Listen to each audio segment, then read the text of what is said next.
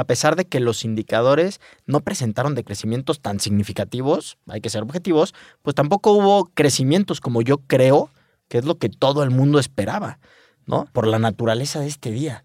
Sin embargo, no se tuvieron esos resultados que probablemente vayan en contra de lo presupuestado por todas las tiendas y las cadenas de tiendas. Amazing Retail es el espacio creado por Getin, la plataforma líder de Retail Analytics en México y Latinoamérica.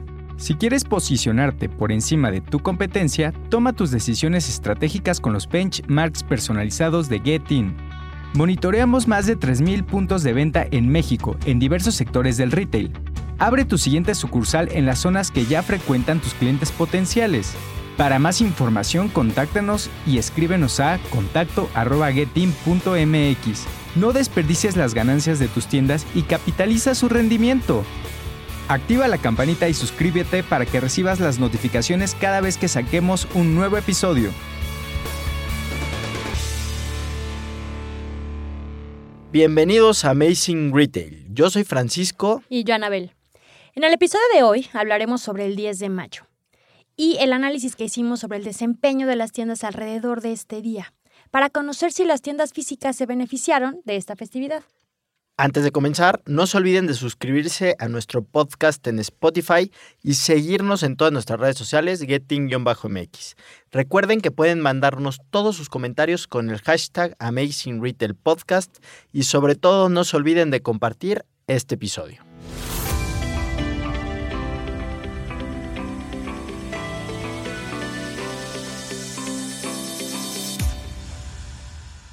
Tenemos que empezar este episodio, Anabel, con que este año el Día de las Madres no generó ningún impacto que haya impulsado a las tiendas físicas.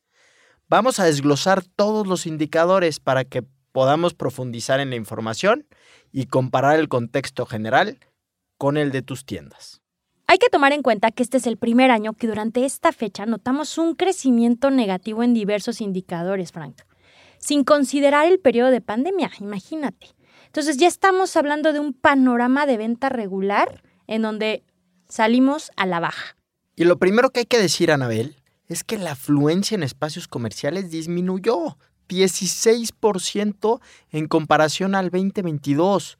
Y de aquí se desemboca el comportamiento de los demás indicadores de la industria, ya que hubo menos gente en los espacios comerciales.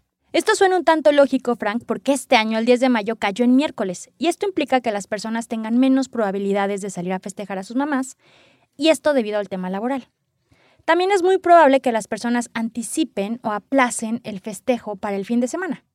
Sí, lo hacen un fin antes, uno después, pero tienes razón, o sea, mitad de semana sí es complicado. Y con todo esto que estamos platicando, vamos a hablar de las visitas al interior de las tiendas, ya que quedaron prácticamente igual en este día, teniendo una baja muy pequeñita del 10%, pero prácticamente no pinta, ¿no? O sea, estamos muy similares al, al año pasado. Algo importante a destacar es que, como hemos visto a lo largo del año, la tasa de atracción se ha mantenido constante en todo este tiempo a pesar de las bajas, con un aumento del 16% con respecto al 2022. Razón por la cual podemos interpretar que la gente que estaba en los espacios comerciales fue captada por la marca, por el aparador, por las estrategias. Sin embargo, no tenían interés por comprar, al grado de no tener la intención de entrar a la tienda ni siquiera para pasear dentro de esta. Y esto también lo podemos ver con la disminución del 10% que tuvo la conversión de compra durante este día. Esto quiere decir que de las personas que sí entraron a la tienda, menos personas terminaron realizando una compra. Algo pues complicado para las tiendas, ¿no? Por lo que estamos viendo indicador tras indicador. Y Frank, hablando en ventas, este comportamiento lo vimos también reflejado por la caída en número de transacciones realizadas ese día, las cuales presentaron 16% de decrecimiento en comparación contra el 2022, generando una baja de ingreso en ventas del 9%.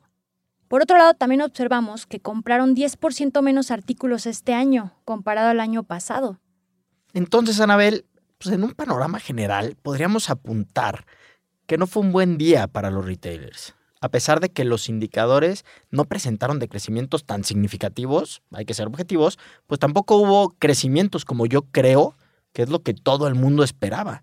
¿no? Por la naturaleza de este día. Sin embargo, no se tuvieron esos resultados que probablemente vayan en contra de lo presupuestado por todas las tiendas y las cadenas de tiendas. Algo importante que quiero recalcar es que no solamente comparamos el 10 de mayo como tal, también estamos incluyendo un fin de semana anterior y contra el mismo fin de semana anterior del año pasado, para que tengan claro que también estábamos viendo el comportamiento de días anteriores a esta festividad.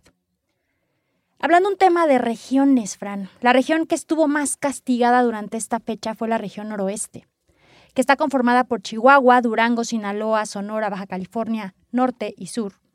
Y este tuvo una caída en ventas del 19%, 15% menos tickets levantados y 6% menos visitas promedio al interior de las tiendas. Algo que no se esperaría en esta festividad tan importante. ¿Estás de acuerdo conmigo que las familias buscan o comprar el regalo a su mamá? O sea, es una festividad donde sí hay como una acción muy puntual de compra para un objetivo, ¿no? Sin duda, ahora sí que como dicen, la mamá es la mamá, ¿no? Y, todo el mundo la quiere festejar y todo el mundo no escatima en festejar eh, a la mamá, ¿no? Como tal. Y pues nada, Anabel, para ir concluyendo un poco en este episodio, pues no me queda más que decir que que no fue un buen día, sin duda. O sea, fue una. Ya pasamos una temporalidad más en este año y esta no fue buena, ¿no? En resumen, no fue buena, no fue lo que se esperaba. Pero bueno, esto no quiere decir que no vengan mejores épocas y mejores tiempos y hay que estar preparados. Entonces, pues nada, esperar las siguientes. Por ahí viene el Día del Padre, viene ya verano, eh, viene el hot sale, etcétera, ¿no? Entonces, eh, pues todo esto hay que estar listos y preparados.